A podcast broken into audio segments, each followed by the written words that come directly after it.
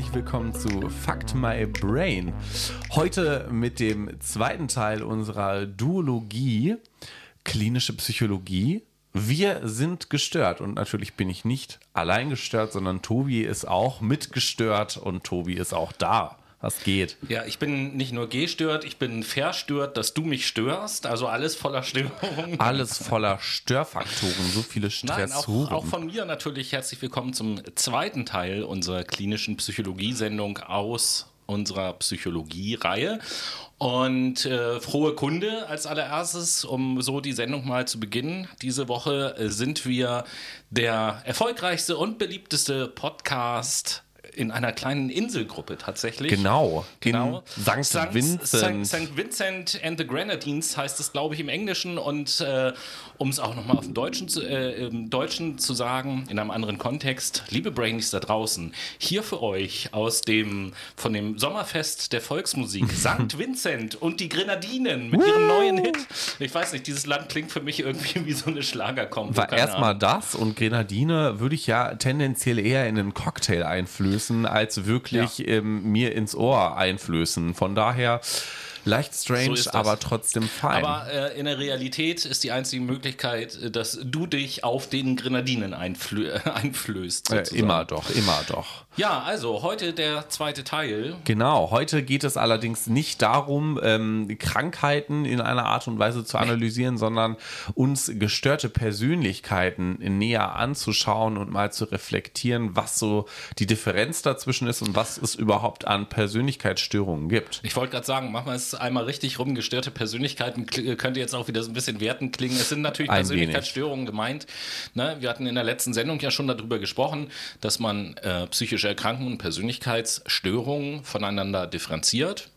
So ein paar Beispiele hatte ich euch letzte Sendung auch schon mal grob gegeben und Noah will genau. da jetzt noch mal so ein bisschen Feinschliff reinbringen. Genau, richtig, weil uns das natürlich auch wichtig ist, dass ihr so einen kleinen Überblick bekommt, wie man das Ganze überhaupt differenziert. Haben wir uns natürlich hingesetzt in unser Hauptstadtstudio und haben ordentlich Recherche betrieben. Und damit steigen wir auch direkt ein. Es ist, es ist so geil, dass du ab und zu immer Hauptstadtstudio sagst, obwohl wir ja nun de facto mit Berlin überhaupt gar nichts Ja, zu ist tun nicht haben. schlimm. Aber diese Formulierung Hauptstadtstudio Hamburg, ist, halt Hamburg so. Ne? ist für uns die Hauptstadt. Das ganz sowieso. einfach. Ist ja auch die schönste Stadt der Welt. Ganz genau so sieht es aus. Und ähm, wie gesagt, aus Hamburg geben wir euch dadurch einen kleinen Abriss, wie man eigentlich psychische Erkrankungen und Persönlichkeitsstörungen differenziert und tauchen dann somit auch direkt schon mal in das Thema Persönlichkeitsstörung ein. Was versteht man eigentlich darunter? Man versteht oder man denkt sich ja im ersten Moment vermutlich eher so einen total durchgeknallten Typen, der irgendwie über die Straßen rennt und alle möglichen Leute anschreit und nicht ganz klarkommt. Nein, äh, das ist tatsächlich eher in Richtung Wahn und Halluzination. Wir erinnern uns aus dem ersten Teil, die schizophrenen Typen passen da eher mehr ins Muster rein als Persönlichkeitsstörung. Natürlich gibt es auch immer ähm, ja, angleichende Verhaltensmuster, aber das soll jetzt hier nicht näher thematisiert werden. Persönlichkeitsstörungen sind nämlich eher ein lang andauerndes Erlebens- und Verhaltensmustern mit vielfältiger Verursachung. Das kann zum Beispiel durch entwicklungsbedingte Zustände in der Kindheit kommen oder auch in späteren Lebensabschnitten durch einschneidende Erlebnisse zum Beispiel. Hier spielen aber auch wieder genetische Faktoren oder zum Beispiel auch erworbene Hirnschäden eine Rolle, ähm, die eventuell durch Unfälle, wahrscheinlich sehr bedingt durch Unfälle entstehen. Erworbene Hirnschäden. Ich stelle mir da gerade so vor. Ich habe einen kommt- Hirnschaden erworben auf eBay. Da, da kommt jemand in so einen Laden rein. Guten Tag, ich würde gerne einen Hirnschaden erwerben. Was kostet der denn so? 9,99 Euro heute für Sie. Ich äh, schieße ihn auch gerne nur in den präfrontalen Kortex, der für Planung zuständig ist. Aber wie es dem auch sei, ähm, natürlich sind Persönlichkeitsstörungen auch davon gekennzeichnet, dass man, und das trifft so ein bisschen auf diese Visualisierung, die ich am Anfang genannt habe, von dem total durchgeknallten Typ, der über die Straße rennt, zu, nämlich eine Abweichung im situationsangemessenen Erleben und Verhalten. Hier sollten wir vielleicht aber nochmal differenzieren, was situationsangemessen bedeutet. Situationsangemessen wäre zum Beispiel, Tobias sagt mir, Gott, du siehst heute aber nicht so ganz gesund aus und ich würde darauf antworten, wenn ich jetzt eine Persönlichkeitsstörung hätte, was soll das denn heißen? Was fällt dir eigentlich ein, mich so zu nennen, du dummes Stück Scheiße? Also wirklich, Schämst du dich nicht, mich so zu nennen? Das ist aber jetzt nicht so weit von der Realität entfernt. Eigentlich ja, ne? Also vielleicht habe ich ja, nein, Spaß habe ich nicht. Ähm, aber da müssen wir auch noch mal ein bisschen tiefer reingehen, denn die Persönlichkeitsstörung ist auch noch zusätzlich davon gekennzeichnet. Also hier auch noch mal ein drittes Kennzeichen quasi, dass die persönliche Leistungsfähigkeit im wohl sowohl sozialen, beruflichen als auch privaten Leben deutlich beeinträchtigt ist. Das bedeutet, die Menschen haben hier einfach nicht mehr die Möglichkeit, wenn sie an so einer Persönlichkeitsstörung leiden, ähm, am normalen Leben teilhaben können. Ne? Also im Alltag können die nicht sich so richtig verständigen, sie können vielleicht nicht geradlinig kommunizieren, also situationsangemessen kommunizieren, sondern sind vielleicht ein bisschen destruktiver unterwegs oder vielleicht auch ein bisschen zurückhaltender, können nicht in einem normalen beruflichen Kontext arbeiten oder haben natürlich auch Probleme hinsichtlich sozialer Kontakte, beispielsweise Freunde zu finden.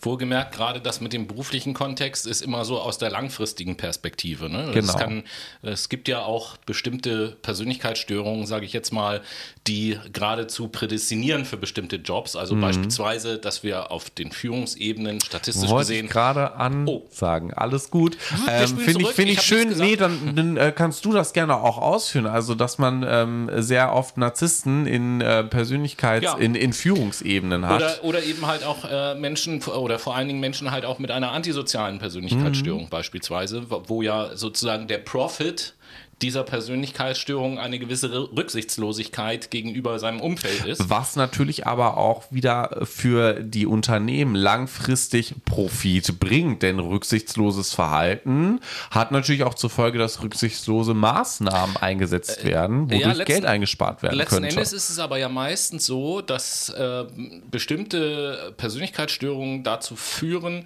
dass manche Leute sich natürlich anders verkaufen, hm. als sie hm. denn wirklich sind. So und wenn ich bei beispielsweise in einer Führungsposition in einem Unternehmen bin, aufgrund meines Verhaltens, äh, wird aber langfristig gesehen natürlich sichtbar, ob ich fachlich auch wirklich was drauf habe genau. oder eben halt nicht. Und bei vielen ist es halt so, dass eben halt nicht. Und dann sind zwei Jahre vorbei und dann werden die entlassen, dann kommt der nächste Manager sozusagen mhm. und dann geht der alte Manager zu irgendeinem anderen Unternehmen und wird da Manager. Und dann geht das weiter. Ne? Also hier sieht Kennen man auch, hier sieht man auch, ähm, dass nicht nur die Menschen super hart gestört sein müssen, sondern ähm, und in dem Fall nicht am sozialen Leben teilhaben können, sondern das auch geht. Ne? Also da ist wieder zu differenzieren. Nicht jeder Fall ist gleich und das zeigt auch die klinische Psychologie, dass das ziemlich intraindividuell und interindividuell ist. Also zwischenmenschlich unterschiedlich und auch in der Persönlichkeit unterschiedlich, was die können und was nicht. Aber wir wollten uns ja auch nochmal den Gegensatz dazu angucken, beziehungsweise das Pendant quasi zur Persönlichkeitsstörung, die psychische Erkrankung.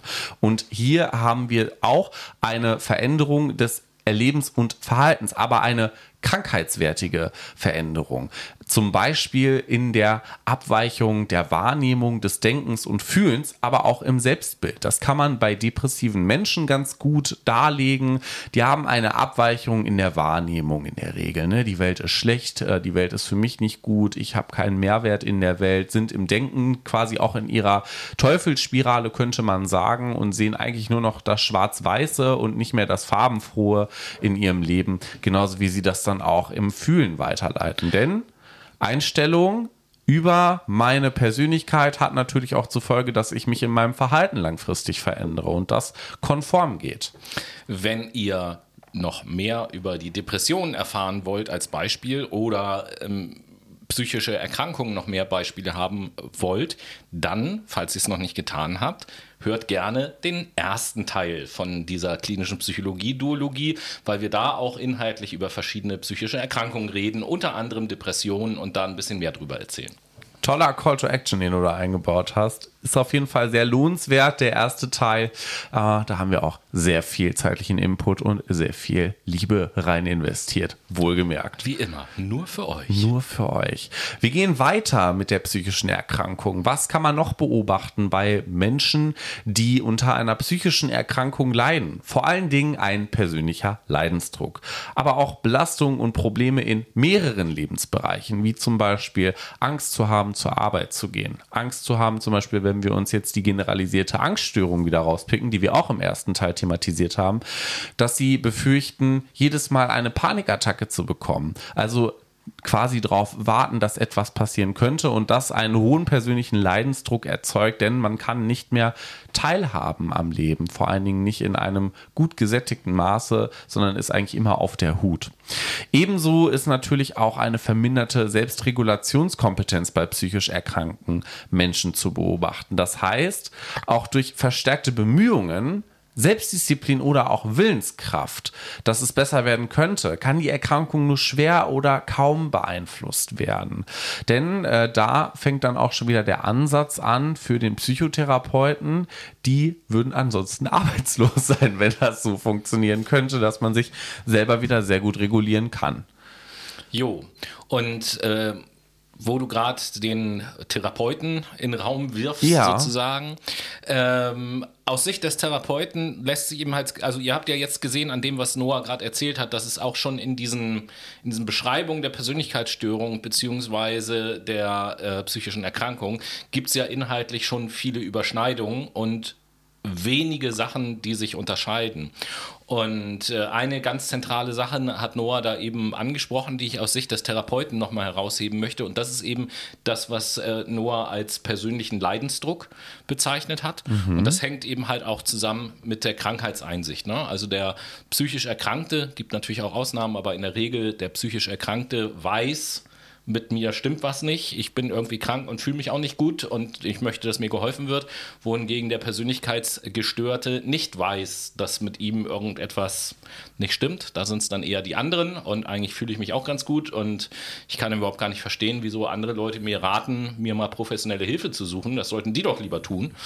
Und wenn man mit so einem Mindset in eine Therapiesitzung kommt, da wird jeder ähm, Therapeut auch sagen, damit kommt man in der Therapie nicht weit, wenn man nicht selber aus sich selbst heraus bereit ist, äh, etwas zu tun und Deswegen sich zu verändern, an sich wird zu arbeiten. in der Regel auch erstmal in der Psychotherapie eine Runde konfrontiert und gezeigt, du pass mal auf, warum sitzt du denn hier, wenn es dir doch so unglaublich gut geht und warum andere eine Therapie brauchen. Ne? Damit fängt ja, glaube ich, ein großer Teil derjenigen, die zum Therapeuten gehen, an. Für die Persönlichkeitsstörung meinst genau, du? Genau, richtig. Zu Wäre natürlich ein bisschen makaber, wenn da jetzt ein Depressiver sitzt und erstmal, sag mal, äh, Wieso, ich, ich wieso das was, nicht. Was stimmt mit dir nicht? Also, reiß dich doch mal ein bisschen zusammen. Reiß dich, wie wär's denn mal mit Lächeln? Ne? ja, das, genau, Lächeln hilft. Lächeln Morgens, wenn du so vom Spiegel stehst beim Zähneputzen, einfach mal anlächeln, so.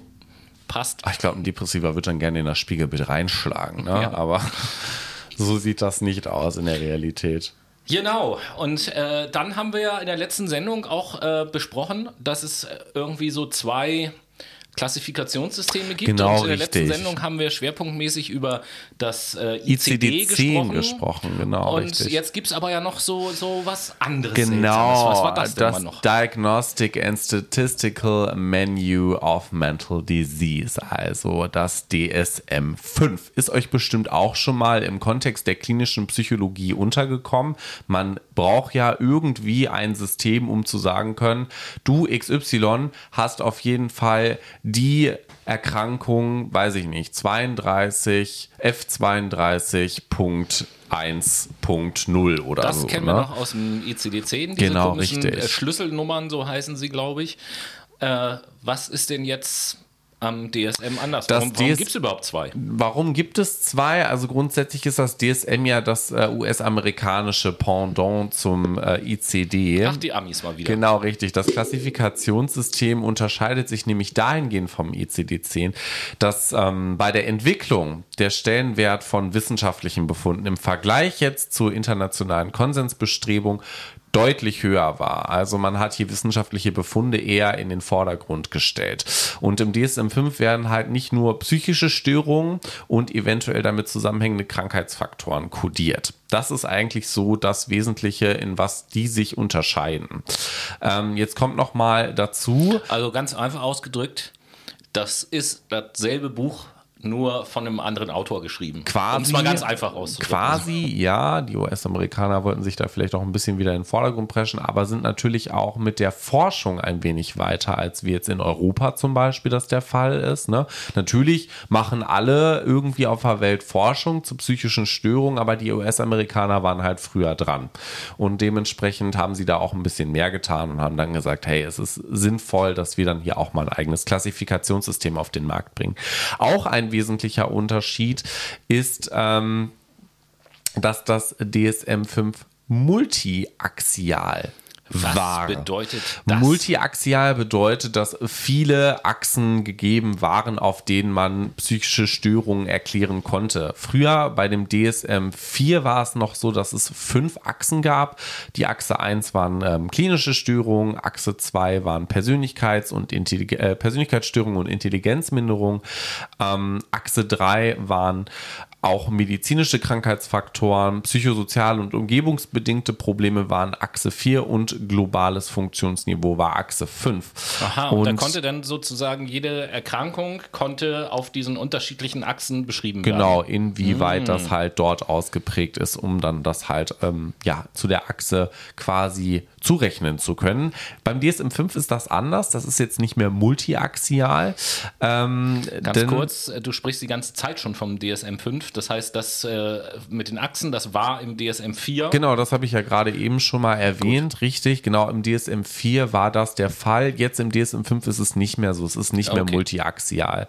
Ähm, das wird nämlich nun durch andere Instrumente erfasst und ja, die Achse 1, 2 und 3 werden halt auch auf einer Ebene zusammengefasst, weil es einfacher in der Handhabung ist. Ebenso enthält das DSM-5 auch Störungen, die bisher nicht beschrieben waren. Wie jetzt zum Beispiel, das haben wir letzte Folge schon mal angebracht, das Binge-Eating oder das Skin-Picking und du hast es vorhin schon mal erklärt, es ist ein anderer Herausgeber. Ne? Also das ICD-10 wird ja von der World Health Organization rausgebracht. Die sitzt zwar auch in Amerika und hat auch verschiedene Sitze auf der Welt, kommt aber primär daher.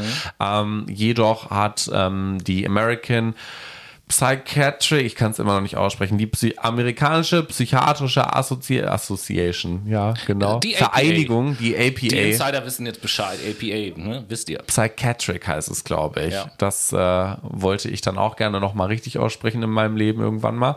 Auf jeden Fall, die bringen das heraus und da unterscheidet sich das auch nochmal her. So viel zum DSM 5. So. Tatsächlich gibt es auch noch in einzelnen Komponenten weitere Unterschiede, wie man es abgrenzen kann, aber ich glaube, diese Füllmenge brauchen wir euch jetzt hier nicht so darlegen. Genau. Wer eigenes Interesse hat, gerne mal DSM 5 googeln. Was wir euch aber noch darlegen wollen, ist, warum wir denn überhaupt äh, so intensiv auch über diese beiden Klassifizierungssysteme sprechen. Denn in der letzten Sendung, als es um psychische Erkrankungen ging, haben wir uns unsere Informationen immer, sage ich mal, ICD-basiert besorgt.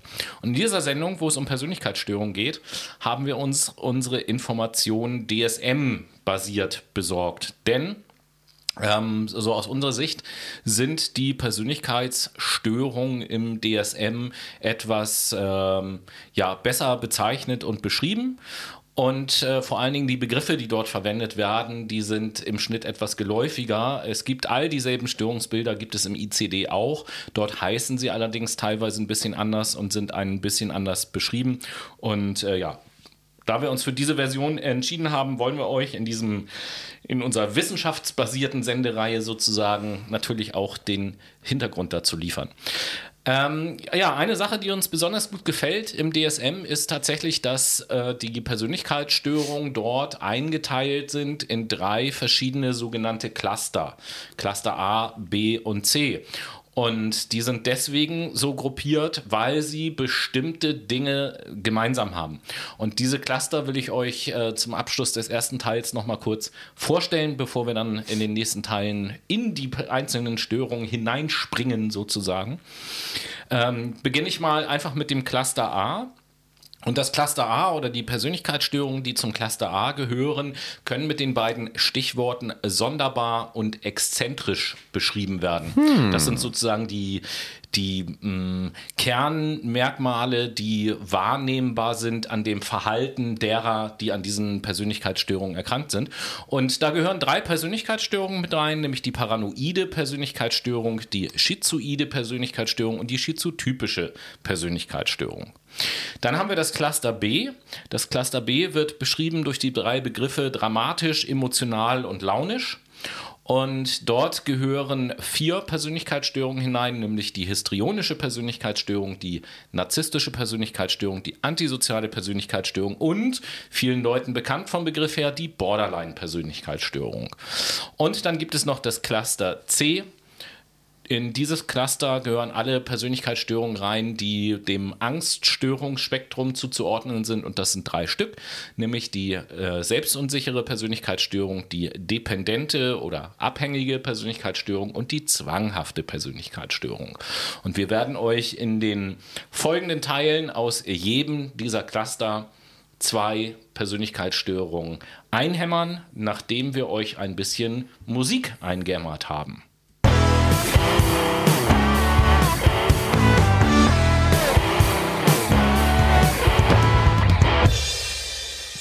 Und hier ist sie wieder, die einzig wahre Late Machado Playlist. Nur für euch da draußen. Noah, mhm. welchen Song setzt du auf die Playlist? Only for your own. Nein, Spaß.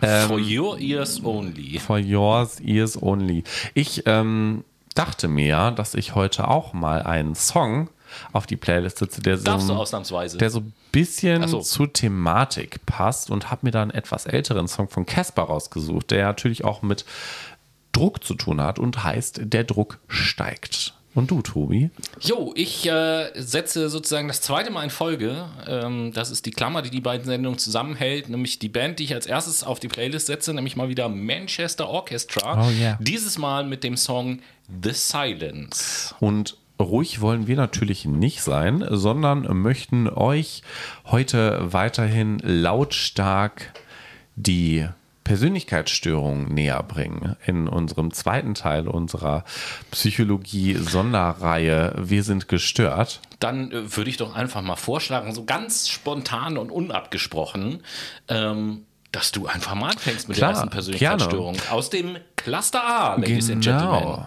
Aus dem Cluster A heute die schizoide Persönlichkeitsstörung. Und diese Persönlichkeitsstörung ist durch ein sehr geringes Interesse an freundschaftlichen, partnerschaftlichen, sexuellen oder auch sonstigen sozialen Kontakten charakterisiert. Und dies wird von der Umwelt, ähm, naja, diese Menschen werden von der Umwelt als distanziert, einzelgängerisch oder eher scheu wahrgenommen. Und die Bandbreite der ausgedrückten Gefühle ist hier stark eingeschränkt, sodass die Betroffenen auf andere Menschen häufig unnahbar oder auch gefühlskalt wirken. Das heißt, sonderbar so ein bisschen. Passt natürlich auch in das Cluster A rein. Jetzt ist die Frage, wie oft kommt eigentlich die schizoide Persönlichkeitsstörung vor? Die schizoide Persönlichkeitsstörung hat eine Lebenszeitprävalenz, also die Wahrscheinlichkeit, wie häufig diese ja, Störung bei einem Menschen oder einem Bestandteil der Gesellschaft auftritt, liegt da bei 12,1 6 Prozent. Ist also ziemlich gut zu verzeichnen. Natürlich gibt es hier auch immer wieder verschiedene Studien. Dementsprechend ist da jetzt nicht so die harte Gewährleistung meinerseits drauf. Ich denke, dass der wissenschaftliche Konsens da auch so ein bisschen flexibler unterwegs ja, ist. Diese ne? Zahlen sind ja meistens nur so Annäherungen. Genau, richtig. Das, die Dunkel, halt das, das haben wir in der letzten Sendung auch überhaupt gar nicht gesagt. Gilt äh, für manche psychischen Erkrankungen natürlich genauso. Die Dunkelziffer, ich will jetzt nicht sagen, dass die sehr hoch ist, aber die Dunkelziffer ist halt, höher. ist halt höher, auf jeden Fall, ja. logisch. Ähm, ist halt relativ unbekannt, weil es immer noch viele Leute gibt, aufgrund irgendwelcher bescheuerter gesellschaftlicher Konventionen oder so, ähm, immer noch halt Leute gibt, die denen es zwar nicht gut geht, die sich aber trotzdem keine Hilfe suchen und dann selber irgendwie versuchen, mehr schlecht als recht klarzukommen. Richtig. Jetzt ist die Frage, wie kann man denn diagnostizieren, wer überhaupt eine schizoide Persönlichkeitsstörung hat? Das ist grundlegend erstmal auf sieben ähm, ja, Kriterien zurückzuführen. Ich würde euch gerne mal vier vorlesen, denn vier müssen auch mindestens erfüllt sein, um sagen zu können, du leidest an einer schizoiden Persönlichkeitsstörung. Das hört sich verdächtig nach diagnostischen Kriterien an. Genau so ist es nämlich auch. Wir fangen einfach mal damit an, kann, dass wir ja noch aus der Terminologie, also aus quasi der Definition dieser Persönlichkeitsstörung wissen, ähm, dass die Menschen eher einzelgängerisch unterwegs sind und soziale Kontakte oder partnerschaftliche Kontakte scheuen. Und das ist auch tatsächlich ein ganz großes Kriterium, nämlich keinen Wunsch nach engen Beziehungen zu haben oder die Freude daran zu entwickeln oder zu empfinden, Teil einer Familie zu sein. Eben darauf gefolgt natürlich auch fast immer einzelgängerische Unternehmungen zu vollziehen. Also die haben eher Spaß daran, alleine zu sein und nicht irgendwie in Gemeinschaft rumzuhopsen, kommt dann einem schon ein bisschen komisch vor, weil in der Regel sind Menschen ja soziale Tiere, sag ich mal. Ne? Was noch dazu kommt, ist ähm, ja nur wenige Tätigkeiten bereiten diesen Menschen Freude. Das wird auch unter dem lateinischen Begriff der Anhedonie zusammengefasst, was auch ein sehr starkes diagnostisches Kriterium ist, wie auch natürlich die Gleichgültigkeit zu Lob und Kritik. Na gut, vielleicht will ich noch ein fünftes vorlesen, weil das gut passt. Emotionale Kälte, Distanz, aber auch eingeschränkter Affekt sind hier wieder im Vordergrund. Also man sieht, die Symptomatik variiert hier natürlich auch. Was bleibt im Kern? Natürlich diese, ja, das Bedürfnis, alleine zu sein und der Wunsch natürlich, oder was heißt der Wunsch? Eher so, dass die Denkhaltung und ich sag mal die menschliche Position, sich nicht in irgendwelchen Gruppen anschließen zu möchten, zu wollen. Wollen passt da besser. Wir haben ja auch gesagt im letzten Teil unseres Podcasts, dass wir immer nach so ein paar Kriterien durchgehen, der Terminologie, Epidemiologie, also wie weit ist das verbreitet, der Symptomatik, also was passiert da in dem Menschen überhaupt und der Äthiologie und Pathogenese, also was ist hier Grund und Ursache? Und das interessiert natürlich auch bei der schizoiden Persönlichkeitsstörung, denn Betreuungspersonen in der Kindheit, die emotional, emotional kalt waren, oder die Menschen vernachlässigt haben.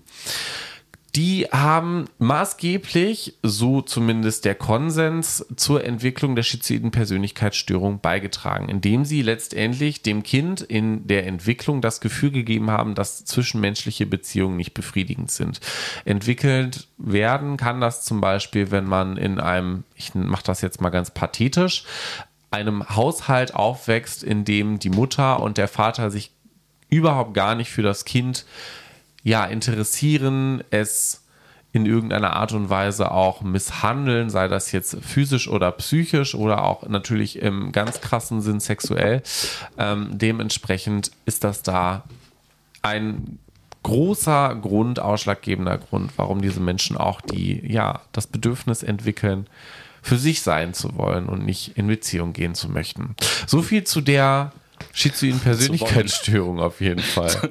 zu wollen hätte da auch wieder besser gepasst. Aber ich finde find ja. die Formulierung mit zu möchten eigentlich eigentlich ganz sympathisch. Ich finde ja auch, also was halt, das ist ja kein Wille, der dahinter steht. Das ist ja ein Möchten auch irgendwo. Ich finde irgendwo klar haben die das so ja manifestiert im Kopf und das ist dann irgendwie der Wille, aber irgendwo entspringt das ja auch einem Bedürfnis, dieses Bedürfnis durchsetzen zu wollen. Ne? Also ich meine, das haben wir auch im ersten Teil geklärt. Psychische psychisch kranke Menschen oder Menschen mit einer Persönlichkeitsstörung sind ja nicht minderwertig, nur weil sie nicht so normal ticken wie wir. Die haben ja auch ihre Art der Wahrnehmung. Das sind ja auch vollwertige Menschen.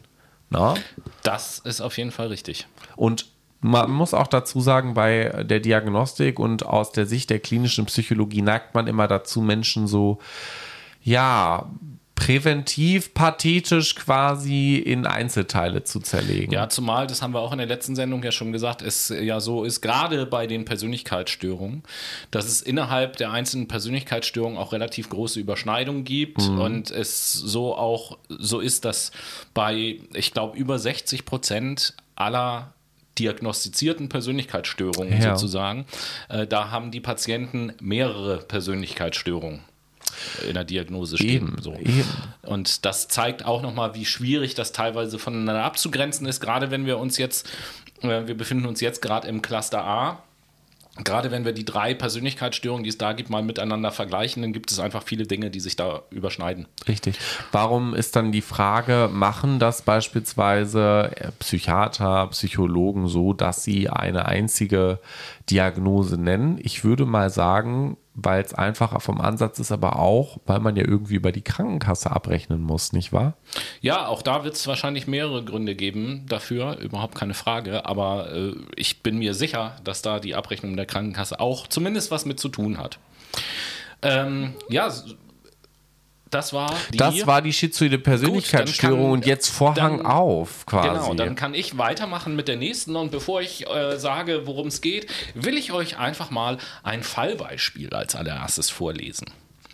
Herr B. wird vom Notarzt, der von der Ehefrau alarmiert wurde, in die medizinische Klinik gebracht.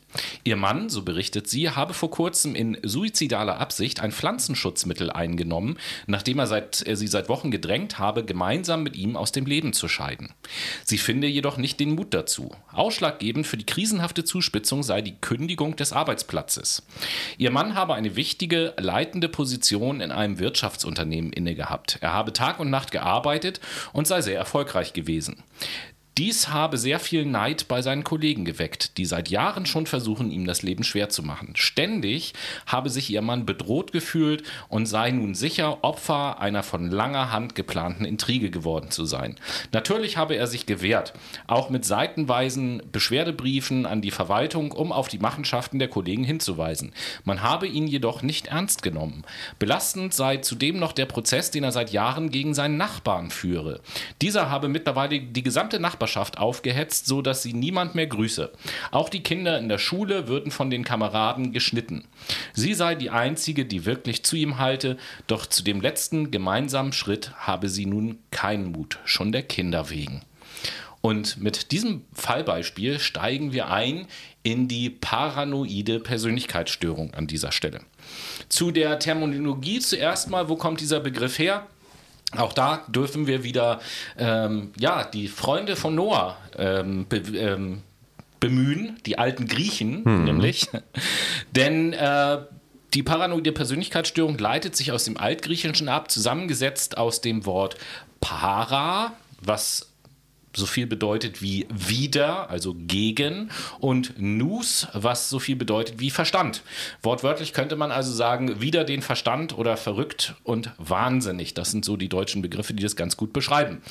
Zu der Epidemiologie ist festzuhalten, dass es wir, und jetzt kommt wieder ein neuer Begriff, hier mit einer Punktprävalenz in der Bevölkerung zu tun haben von 1,5 bis 3 Prozent. Punktprävalenz bedeutet, wenn wir zu dem Zeitpunkt jetzt gucken würden, wie viele Erkrankte gibt es in der Bevölkerung, dann wären es ungefähr 1,5 bis 3 Prozent der Bevölkerung.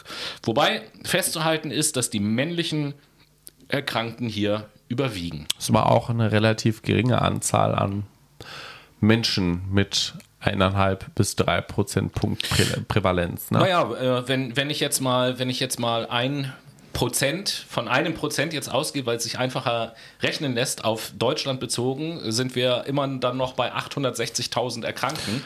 Und das wiederum ist schon eine ganz schöne äh, Zahl. Da sagt, da zeigt sich mal wieder, wie wenig eigentlich Zahlen die Menge repräsentieren. Ne?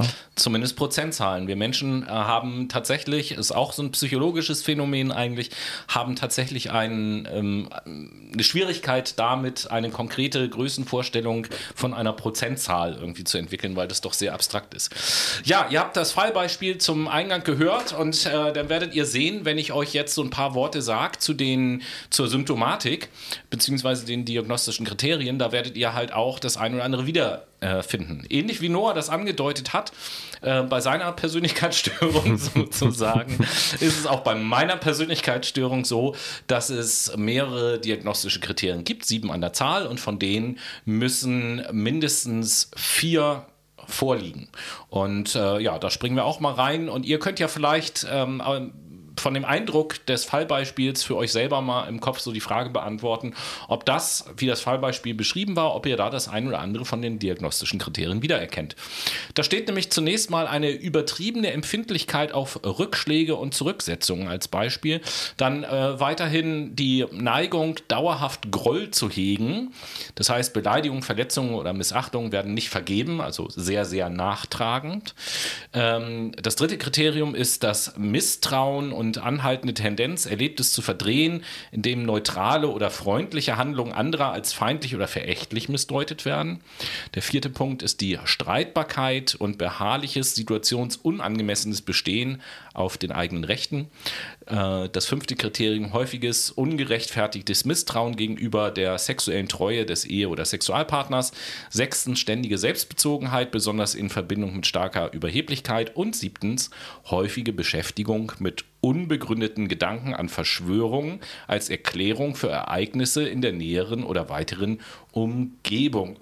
Hashtag auf, Schwurbeleien und so. Äh, Schwurbel. Huch, da habe ich jetzt gar nichts zu gesagt. Ja, und jetzt ist ja immer noch die Frage, wo kommt denn das Ganze her? Also Etiologie und Pathogenese, wie entsteht sowas? Ähm, hier muss man auch sagen, dass unterschiedliche Denkschulen, hat man in der letzten Sendung auch schon angesprochen, unterschiedliche Denkschulen ja auch unterschiedliche Erklärungsansätze haben. Und hier bei der paranoiden Persönlichkeitsstörung habe ich jetzt mal was rausgesucht, was so der kognitiven Schule vor allen Dingen zuzuschreiben ist. Und äh, die kognitive Schule sagt, dass diese paranoide Persönlichkeitsstörung im Prinzip eine ja, eine Zusammensetzung von Strategien ist, ähm, die dazu dienen, die eigene Scham und Erniedrigung zu minimieren. Mhm. Also äh, das kognitive Schema, was viele ähm, mit einer paranoiden Persönlichkeitsstörung in sich tragen, sind so Glaubenssätze wie ich bin unzulänglich, ich bin untauglich und unvollkommen. Und äh, daher werden als Abwehrstrategie sozusagen gerne Außenstehende verantwortlich gemacht. Attribution hatten wir auch schon mal irgendwann drüber geredet. Ursachenzuschreibung. Genau. Ne? Äh, für Dinge verantwortlich verantwortlich gemacht, deren Ursache eigentlich im eigenen Verhalten liegt. Ähm, wenn man sich die Biografie anguckt, dann ist festzustellen, dass in der Kindheit ähm, die Betroffenen häufig einen rigiden, teilweise sogar grausamen und erniedrigenden Erziehungsstil durch ihre Eltern im Regelfall erfahren haben, bei gleichzeitiger starker Abschottung nach außen, also wenig Freunde beispielsweise.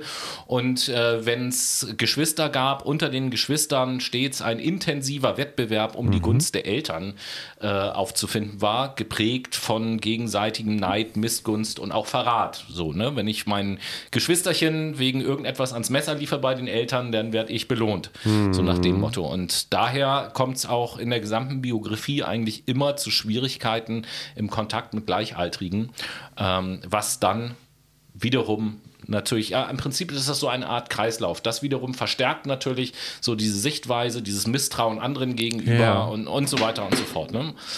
Genau, das ist die paranoide Persönlichkeitsstörung das ist natürlich auch, muss ich ehrlich gestehen, ein, ein ähm, das zeigt auch wieder Grundzüge mit der nächsten Persönlichkeitsstörung, mit der wir uns jetzt nämlich gleich beschäftigen.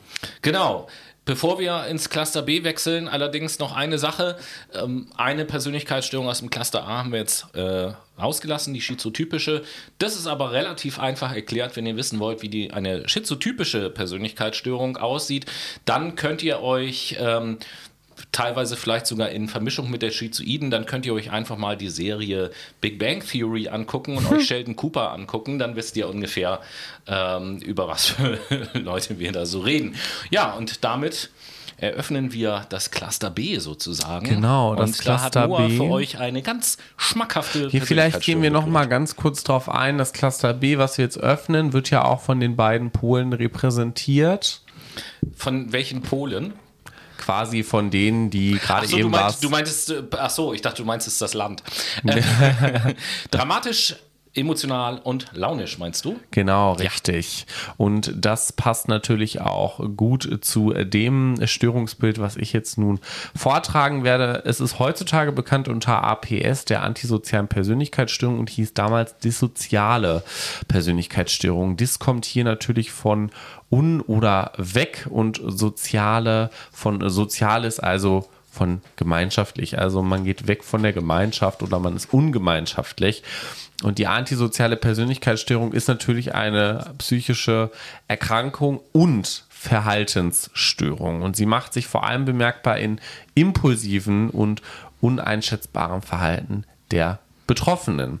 Und um sich mal zu fragen, wie viele Menschen eigentlich dafür äh, daran erkranken, muss man sich ein bisschen, ja, ich glaube, näher einfach damit beschäftigen, wie da die Forschung momentan tickt. Denn für die antisoziale Persönlichkeitsstörung liegen die geschätzten Prävalenzraten von zwölf Monaten oder über zwölf Monate in den USA, basierend auf älteren DSM-Kriterien wohlgemerkt, zwischen 0,2 und 3,3 Prozent. Also hier hier auch wieder eine sehr große Spannweite. Aber dabei ist auch zu erwähnen, dass die antisoziale Persönlichkeitsstörung häufiger bei Männern als bei Frauen auftritt in einem Verhältnis zu 6 zu 1. Das heißt, sechs Männer bekommen das und dahingegen halt eine Frau.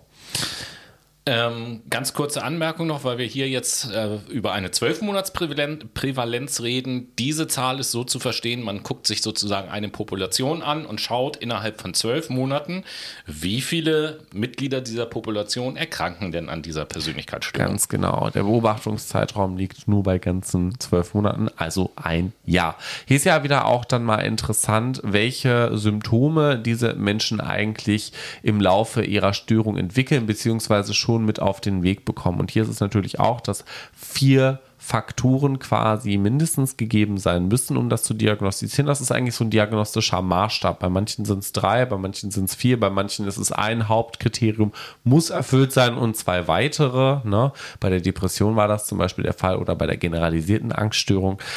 Und bei der mh, hm, antisozialen Persönlichkeitsstörung ist es vor allen Dingen die Impulsivität und das Planen nicht im Voraus und das nicht berücksichtigen in der Folge oder ähm, auch so sozial und finanziell unverantwortlich zu sein oder dass man sehr leicht provoziert werden kann, körperlich aggressiv ist, dass von diesen Menschen auszugehen ist, dass sie Kämpfe beginnen oder auch ihren Ehepartner und ihre oder ihre Partnerin, ihren Partner missbrauchen. Ebenso haben sie, wenn sie das tun, in der Regel keine Reue, die sie zeigen für ihre Handlungen. Die fehlt in Gänze und daher sind Patienten mit antisozialer Persönlichkeitsstörung eher naja, in ihrer Denkweise dabei, Handlungen zu rationalisieren, also zu sagen, ja, du, also ich musste den jetzt verletzen. Das war wichtig, dass ich dem eine reinhaue und ähm, der hatte eigentlich selber Schuld dran. Das resultiert natürlich auch wieder daraus, dass man so ein fehlendes Empathie und aber auch Gerechtigkeitsempfinden hat. Also diese Menschen sind sehr, ich sage mal, sehr selbstgehässig ne? und ähm, sind eigentlich sehr tun sich sehr schwer darin, das Leid der anderen nachvollziehen zu können. Darunter könnte man es eigentlich zusammenfassen. Empathielosigkeit quasi. Empathielos und natürlich gerechtigkeitslos. Ne? Also kein ja, irgendwie keine Angst vor. Na, ich sag mal, die, die Gerechtigkeit, das bin ich, sozusagen. Quasi, ja. Also sich selbst gerecht werden und sein, ne? Es ist ja wieder die Frage, gut, okay, wie ist das denn mit den Menschen da, die dieses Störungsbild ausgeprägt haben? Wie kam das zustande? Was war der Grund dafür? Und sowohl genetische als auch Umweltfaktoren spielen hier eine Rolle. Zum Beispiel Missbrauch in der Kindheit, denn die liefern einen immensen Beitrag zur Entwicklung einer antisozialen Persönlichkeitsstörung. Und in der Forschung sagt man, dass ein möglicher Mechanismus ähm, impulsive Aggression, also plötzlich auftretende Aggression im Zusammenhang mit abnormer Serotonintransportfunktion gegeben ist. Ne? Wir erinnern uns, Serotonin ist ja auch dafür da, beispielsweise. Ähm, wir bewegen uns gerade wieder im Transmitter-Business sozusagen. Genau, so ein bisschen im Bio. Wir sind hier so wieder in diesem biopsychosozialen Bereich. Naja, Serotonin ist ja grundsätzlich auch mit dabei, beispielsweise bei, bei Glück, bei. Ja, Serotonin ist das Wohlfühlhormon. Genau, sozusagen. richtig. Du kannst das eigentlich sehr gut auf den Punkt bringen mit Wohlfühlung. Ebenso spielt hier aber auch eine Missachtung der Schmerzen anderer während der frühen Kindheit ähm, eine große Rolle und wird mit unsozialem Verhalten während der späten Adoleszentenphase aber auch in Verbindung gebracht. Also es variiert quasi so ein bisschen von der Kindheit hin bis zum Jugendalter und da liegt man so die Grundsteine in den Umweltfaktoren dafür, dass dieses Störungsbild begünstigt wird.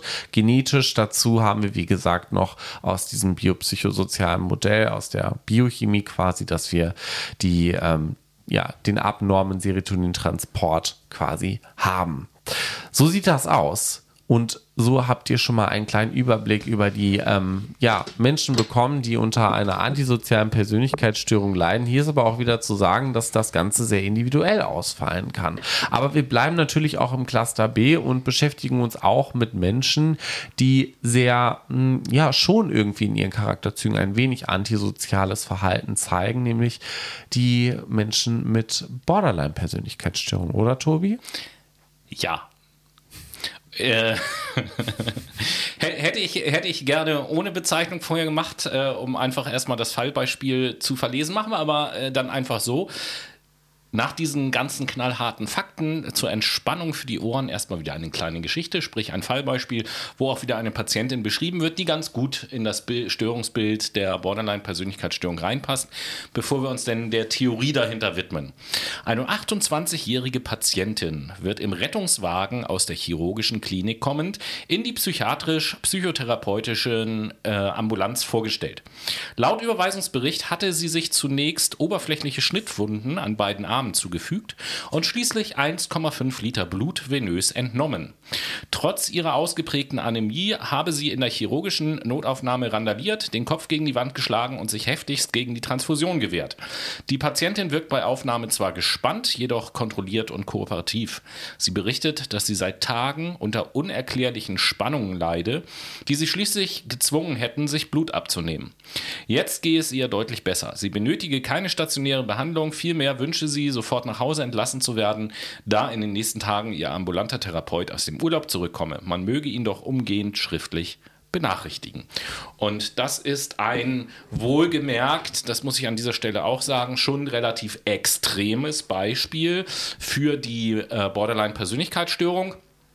Ähm, zu der Terminologie, gerade dieses englische Wort Borderline, kann man sinngemäß so ein bisschen ins Deutsche übersetzen mit Grenzgänger. Das heißt, Menschen mit einer Borderline-Persönlichkeitsstörung haben eine äh, Störung der Affektregulation, also der Regulation ihrer Stimmungszustände. Okay. Ja, und Grenzgänger, weil sie immer so äh, auf, auf der Grenze quasi balancieren zwischen, hey, es ist alles super und nein, es ist alles total furchtbar.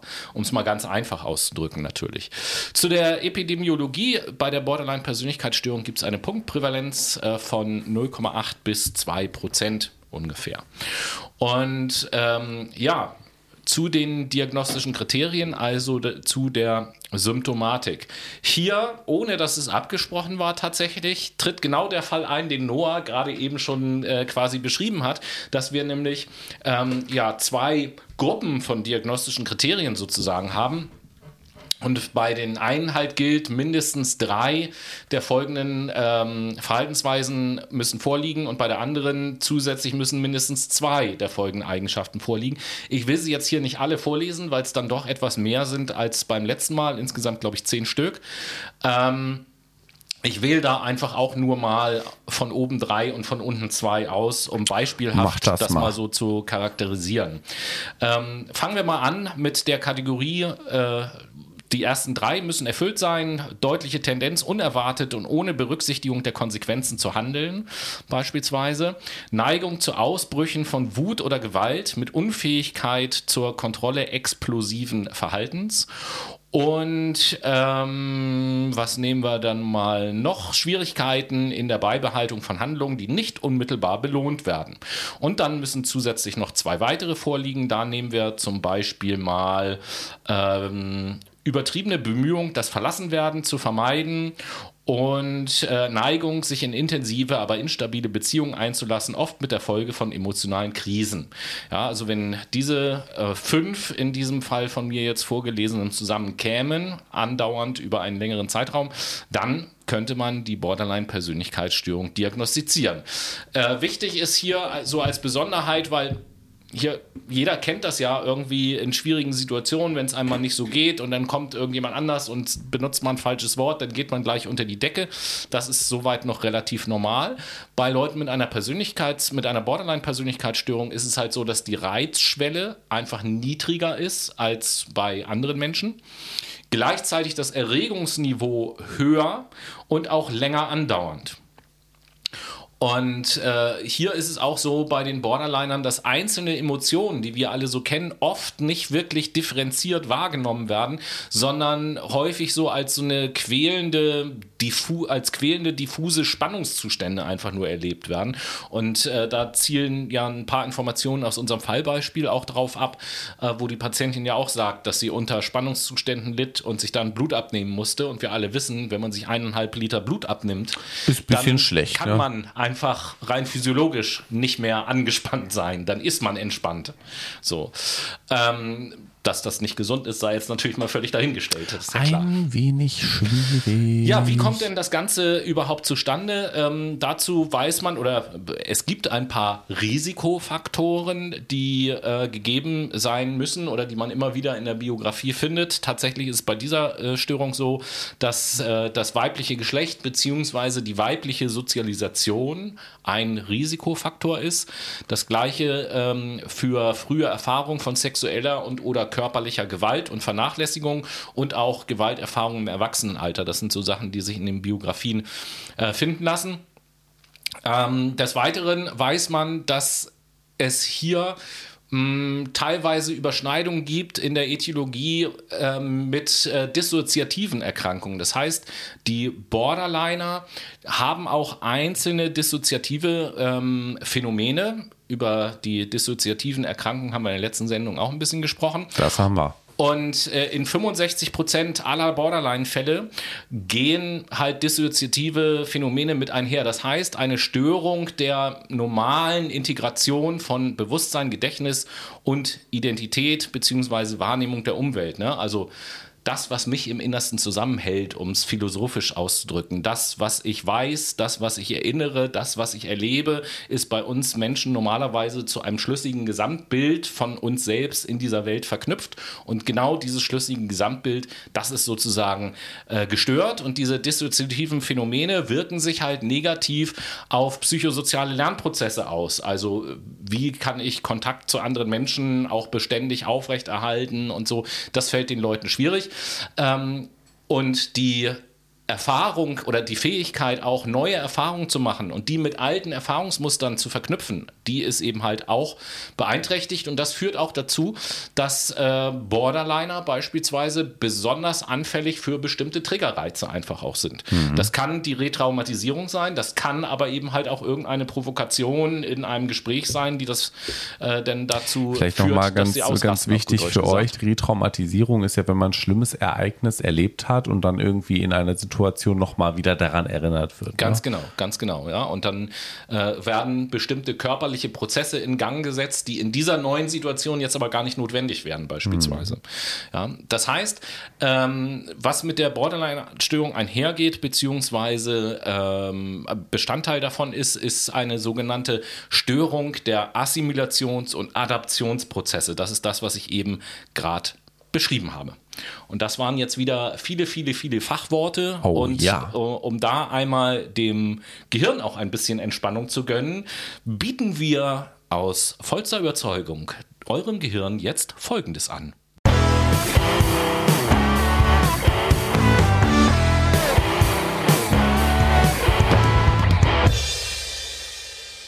Und die Late Machado Playlist Teil 2 ist wieder da. Noah, yeah. was schenkst du unseren Hörern für wunderschöne oh, Musik? Unseren Hörern schenke ich heute, vor allen Dingen unseren Hörern, unseren Brainies, schenke ich heute einen Song, der aus der Serie 13 Reasons Why ähm, kommt und von Lord Harren ist und The Night We Met heißt. Tobi. Ja, ich äh, nehme eine Band, die mich in der letzten Zeit sehr intensiv begleitet, die ich relativ viel höre aus Gründen. Und diese Band heißt Seether und das Lied heißt Fuck It. Ja, auch nicht schlecht. Und damit sind wir im Cluster 3. Und im Nein, Cluster 3. Im Cluster C. Im Cluster 3, in Cluster C, vielen Dank. Ja, ich bin auch schon ein wenig durcheinander. In Cluster C wandern wir mal direkt zu einer Persönlichkeitsstörung, die ziemlich starr ist, ziemlich zwanghaft wohl eher gesagt, nämlich zur zwanghaften Persönlichkeitsstörung. Und Nur haben wir, haben wir äh, den Herd ausgemacht vorhin? Äh, äh, ich glaube, ich muss da nochmal hingehen. Ich glaube, mein Bügeleisen zu Hause steht noch auf dem Tisch in der Steckdose eingesteckt. Ich habe den Kühlschrank angelassen. Oh mein Gott. Nein, also Menschen mit zwanghafter Persönlichkeitsstörung sind Menschen, die ziemlich exzessiv mit Details, Ordnung und Plänen beschäftigt sind. Und dieses Streben nach Perfektionismus und der Erfüllung von Aufgaben sie maßgeblich im Lebensalltag behindert. Und hier haben wir vor allen Dingen auch das Phänomen, dass Untergebene oder Menschen, die von Menschen abhängig sind mit einer zwanghaften Persönlichkeitsstörung, von den, ja, eigenen Vorstellungen und mit ihren eigenen Regeln sehr scharf konfrontiert werden. Man äh, spricht bei der Persönlichkeitsstörung oder besser gesagt der zwanghaften Persönlichkeitsstörung von einer Schätzung über 2,1 Prozent bis 7,9 Prozent, dass diese Störung in der Bevölkerung auftritt und vor allen Dingen verhäuft unter Männern aufzufinden ist. Wenn wir uns die Symptomatik angucken und schauen, was beschäftigt diese Menschen, was sind so Gefühlszustände, Verhaltenszustände, aber auch Denkweisen, die Menschen mit diesem Störungsbild in sich tragen, dann taucht als erstes das Wort Rigidität auf. Mhm, also, was bedeutet das? Denn? Rigidität bedeutet starr quasi in den eigenen Lebensbereichen, in der eigenen Lebensart und Weise zu sein und gewissen Regeln, Vorstellungen, Ordnungen zu unterliegen und sich von diesen nicht wegbewegen zu können. Zum Beispiel in den Raum reinzukommen und jedes Mal erstmal ähm, die orangenen Bücher zählen zu müssen. Also ähm, quasi unflexibel, wenn man es ganz einfach ausdrücken Sehr möchte. unflexibel, ja. Also nicht flexibel im Verhalten zu sein, sondern halt sehr stark. Genau. Perfektionismus spielt hier auch eine sehr große Rolle, genauso wie sich ständig kontrollieren zu müssen und auch die Umwelt kontrollieren zu müssen. Also man hat auch einen sehr großen Kontrollzwang entwickelt und leidet ständig unter den Gefühlen von Zweifeln, was auch diese ständige Kontrolle eigentlich ähm, erklärt. Und natürlich auch in dem Fall, um Zweifel ausschließen zu können, diese Rigidität, also diese Starrheit quasi. Ne? Letztendlich ist aber auch immer diese ängstliche Vorsicht gegeben, einen Fehler zu machen. Das zeichnet diese Menschen mit einer zwanghaften Persönlichkeitsstörung aus. Wenn wir uns jetzt fragen, okay, wie ist das entstanden? Was sind Gründe dafür, dass dieses Störungsbild bei den Menschen entstand? Dann müssen wir leider sagen, dass es bis dato nicht ausreichend geklärt ist. Es gibt ähm, zwei Sichtweisen hier. Einmal quasi die Sichtweise, die so ein bisschen aus der Biopsychologie wiederkommt und sagt, das Ganze ist auf jeden Fall nicht durch andere psychiatrische Störungen oder unmittelbare Hirnschäden hervorgerufen, also hier wurde was ausgeschlossen und haben zum anderen nochmal die psychoanalytische Sicht, die sagt, okay, dieses Störungsbild kam vermutlich in der Kindheit auf, nämlich in einer sehr strengen und straffenden Sauberkeitserziehung. Wir erinnern uns an Freud mit seinem ja, Drei-Instanzen-Modell Ich, Es, Über über-Ich und haben hier auch eine zu starke Ausprägung des Über-Ichs, was ja für Normen, Werte, Vorstellungen und Annahmen quasi für den ganzen Bums zuständig ist, was so die gesellschaftliche Erwartung an einen heranträgt, umgibt. Und das könnte ein möglicher Ansatz sein, eine zwanghafte Persönlichkeitsstörung zu erklären. Wie gesagt, bis dato aber nicht möglich ist. Genau, und damit haben wir jetzt etwas beschrieben, was sehr zwanghaft ist und kommen jetzt zu etwas, was sehr in die Richtung geht. Ja, ähm, genau, und auch hier fange ich einfach wieder mit einem Fallbeispiel an und will an dieser Stelle aber schon mal vorausschicken, nur dass ich dir sehr dankbar bin für diese äh, kurze Erwähnung und Erklärung auch äh, zum Thema Freud, denn auch bei dieser nächsten Persönlichkeitsstörung habe ich auch einen psychodynamischen Erklärungsansatz mitgebracht, ah. äh, neben einem anderen. Äh, aber das passt dann ganz gut. Kommen wir aber zunächst mal zu dem Fallbeispiel. Seit fünf Wochen befindet sich die 53-jährige Patientin mit einer depressiven Episode in einer psychiatrisch-psychotherapeutischen Klinik. Fremd anamnestisch wurde sie als ausgesprochen verantwortungsbewusste, liebevolle Mutter und Ehefrau beschrieben, ähm, die bisher keinerlei Anzeichen einer psychischen Störung aufgewiesen hatte. Vor einem halben Jahr war ihr Ehemann im Alter von 64 Jahren plötzlich an einem Herzinfarkt gestorben. Die Patientin schildert ihn als tatkräftigen, erfolgreichen Geschäftsmann, der ihr jede schwierige Entscheidung abgenommen habe. Er sei eigentlich immer für sie da gewesen, habe sie in die Gesellschaft eingeführt, sie auf Reisen mitgenommen und ihr die Welt gezeigt. Sie habe sich in dieser Rolle ausgesprochen wohlgefühlt. Schon als Kind sei sie eigentlich sehr unsicher und weitgehend unfähig gewesen, irgendwelche Entscheidungen alleine zu treffen. Zu ihrem großen Glück habe sie diesen Mann kennengelernt und bereits mit 18 Jahren geheiratet. Seither habe sie sich sicher und geborgen gefühlt. Auch im Geschäft habe sie eigentlich lediglich die Rolle einer Art fürsorglichen Mutter für alle inne gehabt. Wichtige Angelegenheiten habe stets ihr Mann, und zwar meisterhaft, fast spielerisch erledigt. Seit dessen plötzlichem Tod fühle sie sich völlig überfordert. Sie sei nicht in der Lage, die notwendigen geschäftlichen Entscheidungen zu treffen und sich um ihre finanziellen Angelegenheiten zu kümmern. Selbst die Sorge für die beiden Hunde wüchse ihr inzwischen über den Kopf. Sie fühle sich vollkommen ausgeliefert und preisgegeben. Es hätte hätten sich zwar alle um sie bemüht, ihr weitgehend alle Arbeit abgenommen, dennoch habe sie keinerlei Perspektiven mehr. Und damit sind wir im Bereich der abhängigen oder auch dependenten Persönlichkeitsstörung. Ähm, zu der Terminologie brauche ich an dieser Stelle, glaube ich, überhaupt gar nichts zu sagen, weil sich abhängige Persönlichkeitsstörung in Kombination mit diesem Fallbeispiel, mhm. glaube ich, auch schon selber erklärt, wo die Bezeichnung so herkommt. Äh, zu der Verbreitung, wir haben es hier mit einer Punktprävalenz von ein bis zwei Prozent zu tun. Und äh, Symptomatik habt ihr jetzt verpasst, äh, verpasst sage ich schon, verpackt in diesem Fallbeispiel schon gehört.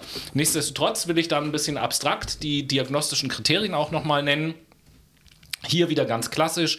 Es sind sechs Stück beschrieben, mindestens vier davon müssen vorliegen. Erstens Ermunterung oder Erlaubnis an andere, die meisten wichtigen Entscheidungen für das eigene Leben zu treffen.